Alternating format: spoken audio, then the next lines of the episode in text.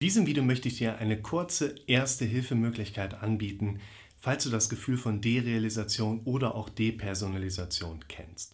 Willkommen zum Podcast für mentale Gesundheit, Zufriedenheit und Wohlbefinden. Wichtig ist, dass bei den Gefühlen einer Derealisation oder auch der Depersonalisation es sich in der Regel bei den meisten Betroffenen nicht um eine ernstzunehmende Störung handelt. Wichtig ist trotzdem immer, eine fachärztliche Abklärung. In aller Regel wird es eben nicht ein psychotisches Erleben sein, bei dem die Patienten sowieso schon gar nicht einschätzen können, dass sie gerade derealisieren. Und in der Regel wird es auch nicht die Störung der dissoziativen Derealisation oder Depersonalisation sein, da sich dieses Störungsbild über sehr lange Zeiträume entsprechend zeigt. In aller Regel wird dein Störungsbild, dieses Gefühl der Derealisation, eher aufgrund einer Panikstörung kommen oder auch nur das sogenannte lavierte Bild einer Panikstörung darstellen. Diese Gefühle kommen zum Beispiel aus einer Stresshormonausschüttung oder entsprechend aus einer Hyperventilation, die diese Gefühle dann letztlich auch produzieren. Mehr dazu in dem Video, was ich dir hier verlinke. Und hier kommt direkt Tipp Nummer 1, komm in Bewegung.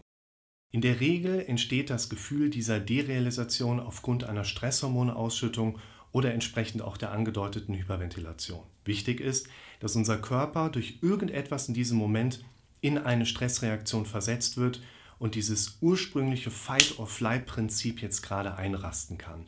Das bedeutet, dein Körper wird mit Stresshormonen überflutet, damit du in Bewegung kommen kannst. Dein Herzschlag wird angetrieben, deine Atmung wird angetrieben, damit dein Körper mit möglichst viel Blut und Sauerstoff versorgt werden kann.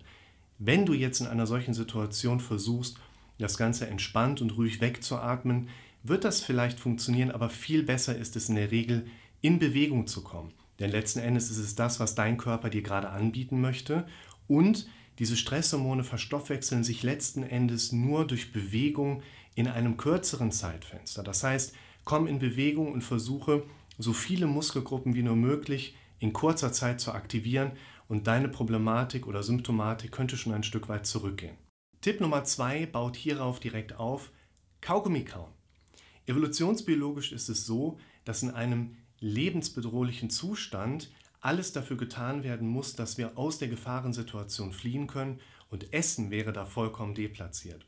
Wenn du jetzt allerdings Kaugummi kaust, suggerierst du deinem Kopf, dass du gerade am Essen bist und er gerät dann in eine Art Fehlschaltung rein und sagt, hey, wenn wir was essen, kann es eigentlich nicht so gefährlich sein und er hört vielleicht ein Stück weit auf, diese Stresshormonausschüttung immer weiter nachzureichen. Und das bringt uns zu Tipp Nummer 3, Atemübung.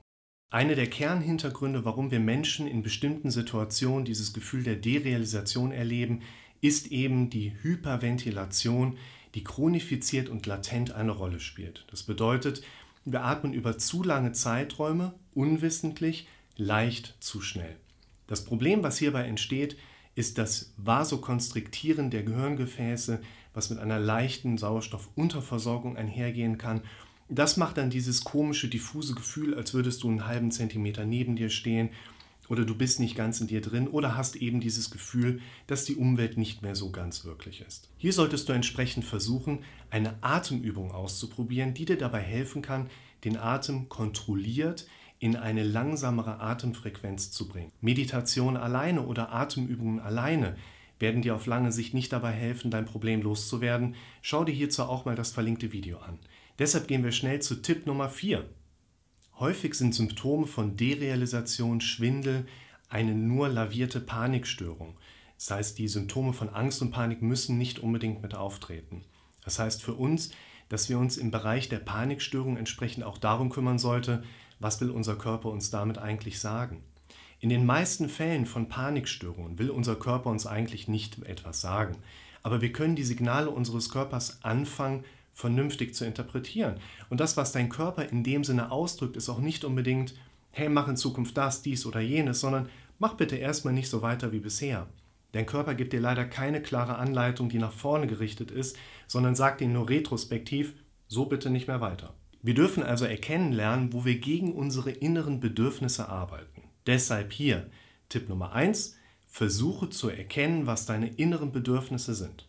Tipp Nummer 2, versuche Wege aufzutun, wie du deinen inneren Bedürfnissen besser gerecht werden kann. Und Tipp Nummer drei, wenn du merkst, dass du deinen inneren Bedürfnissen nicht gerecht werden kannst, wirst du es aber schaffen können, deine innere Bedürfnisebene mit der Zeit umprogrammieren zu können, um dieser inneren Bedürfnisebene wieder mehr gerecht werden zu können.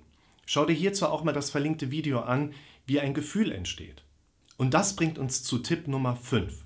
Eine langfristige Veränderung ist die Folge von Umprogrammiermustern deines Kopfes. Unser Kopf arbeitet im Prinzip in Programmiermustern und glaubt nicht an das, was richtig ist, sondern glaubt an das, was wir am häufigsten gehört oder eben auch erlebt haben. Und eine Symptomatik ist aller Wahrscheinlichkeit nach kein Ausdruck einer Krankheit. Eine Krankheit ist lediglich ein Begriff, Symptome zu umschreiben. Deine Symptomatik ist höchstwahrscheinlich Ausdruck deiner bisher antrainierten Denkstrukturen. Und daher ist es auf lange Sicht wichtig, dass du lernst, deine Denkstrukturen umzuändern und entsprechend mit der Zeit auch neue Denkstrukturen hierdurch zu programmieren. Am besten suchst du dir hierfür einen Ansprechpartner, wie ich es auch in der Praxis mache, denn für diese langfristigen Erfolge ist es immer gut, eine Reflexionsbasis zu haben. Schreib mir doch mal in die Kommentare, ob du diese Gefühle von Derealisation oder auch Depersonalisation schon mal erlebt hast oder ob du vielleicht sogar Betroffener einer Panikstörung bist. Vielleicht habt ihr auch schon andere Sachen ausprobiert, die euch in diesen Situationen geholfen haben. Ich freue mich auf eure Kommentare.